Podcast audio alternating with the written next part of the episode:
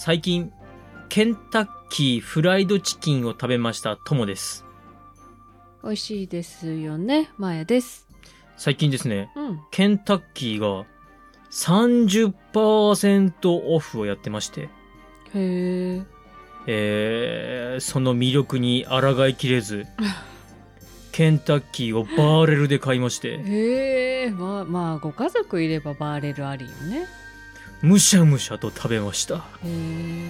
あのー、衣の香ばしさ、そして芯まで柔らかく、もうホクホクのお肉、サイの甲でした。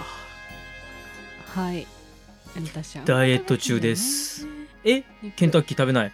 えーっと、ケンタッキーもだし、マックも3年に1回しか行かないし、うん、うん、うん。うん。その3年に1回っていうのは何かのあれ？おまじない的なあれ？いや、なんか食べたいなと思う周期が3年に1回ぐらい。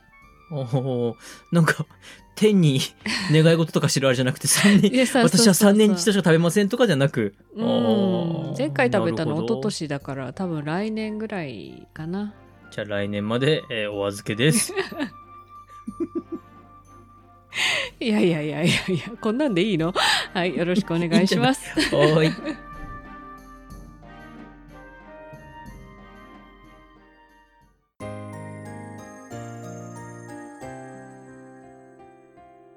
三国だが今週のネタバレです。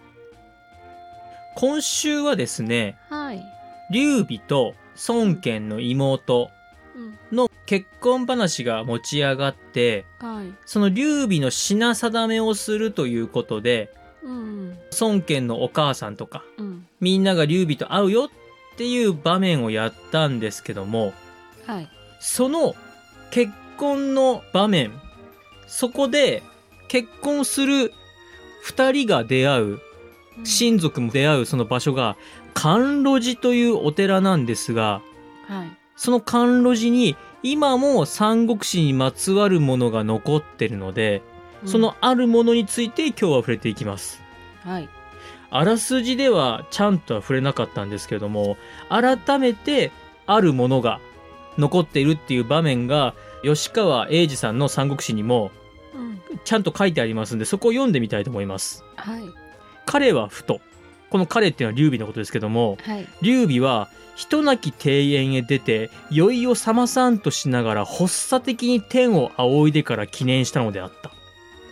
我が破行ならぬものならこの岩は切れじ我が生涯の待望なるものならばこの岩切れよ。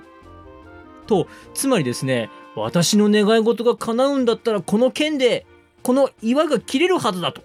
うんでまず劉備が「えいや!」と切るわけです。はいそうしますと、振り下ろした剣は火花を飛ばし、見事その大岩を両断していたと。うーんそれをですね、物陰から人が歩いてきて、公祝何をされたのです？と聞く人がいるんですよ。はい誰かと思えばそれは孫権その人なんですね。うんうん劉備は、おお、五行でおわすかと。実はこうです。あなたの家の一員となって共に曹操を滅ぼしうるならこの岩切れよ。しからずんばこの剣おれんと天に念じて切ったところ、この通り切れましたと。で、それを見た孫権は、なるほど、では世も試みてみようということで、孫権も剣を抜きまして、同じように天に祈りを捧げ、大声を出して一括しながら、えいやーとやると、石が切れたと。うんで、劉備が一方向から、孫権はそれと十字になるように切ったので、これを甘露寺の十字門石と呼ばれ、寺の一大名物になったっていうお話が残ってるんですよ。うーんさて、この岩、はい。実際に今の甘露寺にあるのかと言いますと、うん。まず甘露寺、ちゃんとあります。はい。そしてこの十字門石なんですけども、はい。実は十字ではないんですが、岩は残っています。はい。それが、試験石。試験剣を試す。という名前で、でうん。しかも十字ではなくはいうん一文字に二つに割れてるっていう岩なんですよ。おお今流行りのアニメみたいですねああそうですねはいちょっと前の場面ですかね。そうですね、はいはいはい。でこの十字紋石のシーンうん今のお話だと、劉備が、そうそう倒してやるぜえいやー切れたと。で、孫権も、俺もそうそう倒すぜえいやーで十字になって、わあ、僕らの願い事叶うねなんていう風に描かれているんですが、はい。そうなのかねと。いやー うんうんまあ岩が切れるのもどうかと思うしね。実は、あの、僕的にはですよ、こうのん。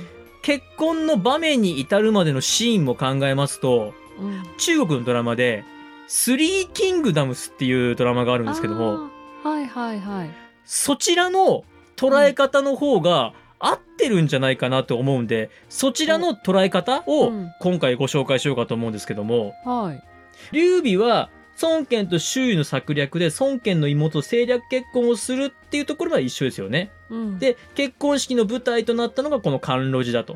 まあそこまでは一緒なんですよ。で、劉備がうんさっきの言い方だと、曹操を破るっていう大業が成し得るなら岩切れろだったんですけども、はいこのスリーキングダムでは、無事に慶州に戻れて大業がなせるなら岩よ切れろと。ああじゃあ大業に関してははい。本当言ってないの、もう言ってないどころか、まずは慶州に戻れるかなっていうとこが第一なんですよね。はで、このドラマでは、さらに孫権もですね、慶州を取り戻せて大業がなせるなら岩よ切れろと。いうんつまり、二人とも曹操を倒せるならっていうのも、まああるのかもしれないけども、うんうんまずは、劉備は、いやー、生きて慶州に帰りてえや 孫権は、いやー、このクソ野郎から慶州取り返してえやーが、まず先に来てるわけですよ。じゃあ二人違うことを願ってるってこと、ね、そうですね。逆のことだよね。はい。うん。そうやってドラマでは描かれてて、ああ、ちょっとドラマの方が面白い捉え方してるなと思うんですけども、うん。本音は僕そっちの方だと思うんです？まあそうよね。なんか劉備はちょっと囚われの身みたいに今なってたし、そうです、そうです。まさに今、劉備の命は風前の灯火なんで、うん。ものすごい綱渡り状態なんですよ。うん、だって敵地に乗り込んできてるし、ボディーガードはめちゃめちゃ強い趙雲とはいえ、あとはうん500の兵だけですからね。はもうこれはね、ほんの気持ち一つ、孫権が「えい!」って言ったらもう「やー!」ってやられちゃいますから。そんな状態だから、あ、これ慶州に帰りたいっていうのが、まず第一なんだろうなと僕も思うんですよね。い、うんうんさあ、そんな感じでこの十字紋石のお話をしてまいりましたけども、うん、他にもですね、孫権と劉備が一緒に馬を並べたよとか、そういうのがですね、こう、三国志の本の中で出てくるんですけども、この十字紋石、さっきは十字に切れてたのに、あれ、実際にあるのは、ただ割れてるだけだよねと。うんこれって、偽物ですよね。いやうーんそもそも偽物だと思いますけどいやいや、そもそものエピソードあってるでしょ。だって甘露寺にはね、孫権と劉備が仲良く剣を握って銅像前立ってるんですよ。はい多分この岩が偽物なん、もしくは3代目とか4代目とかの岩なんじゃないかなと。多分初代はちゃんとね、十字割れてたんでしょ。多分多分最初は十字ちゃんと割れてたでしょ。中国のね、お寺の方がそんなね、インチキするわけはない。いやいやいやそうだって今違うんだったらインチキでしょうよ。え？まあですね、あの、中国はですね、三国志に、えーまあ基づいていろんな観光地ができておりますので、まあうね。その一つとして、まあこの甘露寺もですね、とりあえずなんか割れてる岩持ってこいでやったんだろうなと思います。どうぞまあ。立ってけどうぞと。うん日本も似たようなもん、まあそうですね、日本でも海外でも、もうどこもかしこもそうです。あの、うん。観光でお金になると思ったらそういうのやります。ちなみに、これ今までずっと触れてきませんでしたけども、うん。三国志演義の登場人物で実在しませんよ。この人はもう本当実在はしませんでした。もうあくまでお話の中のキャラクターですよっていう方々のお墓がボロンボロンあります中国には。まあでもそれもね僕別に責める気はないです。ああの、うんあのお気持ちの問題なんで。そう僕の推しキャラはあそこで死んだんだと。うん。まあ首塚がいっぱいある人もいますしね。そうです。そうです。聖地巡礼の気持ちでいきましょう。うん。さあちょっと、えーいつもとは色合いが変わりましたけれども、えー本日のネタバレは以上でございます。はい。いつか行ってみたいですね。なんかその聖地巡りねいいですね。とりあえずこの試験席にうん僕もあ感路寺があの、ねはい、別方向からつけて本当に従順してやりたいなと思っております。いやそれは絶対捕まると思います 怒られますね。は。はいいえー以上です。はいありがとうございます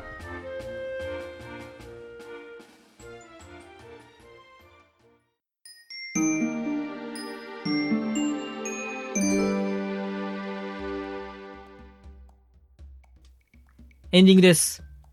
今回は三国志にまああやかったというかそのなんというか観光地の話歯切れの悪さよ観光地の話でございました。はいはい。まあね、本当気持ちの問題なんで、はいいいと思います。はい私。もいいと思います別にうんえー僕たちは中国の観光地を応援しています。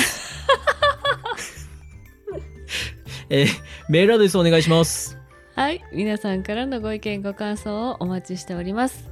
Gmail です。数字で359、アルファベットで DAGA、三国だが、アットマーク Gmail.com。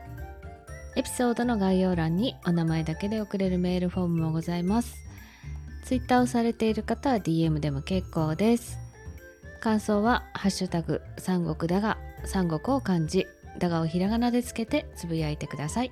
お待ちしております。次回はですね、はい。リンリン採用の件、リンリン。はい。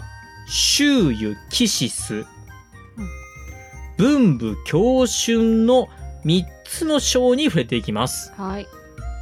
では、また日曜日にお会いしましょう。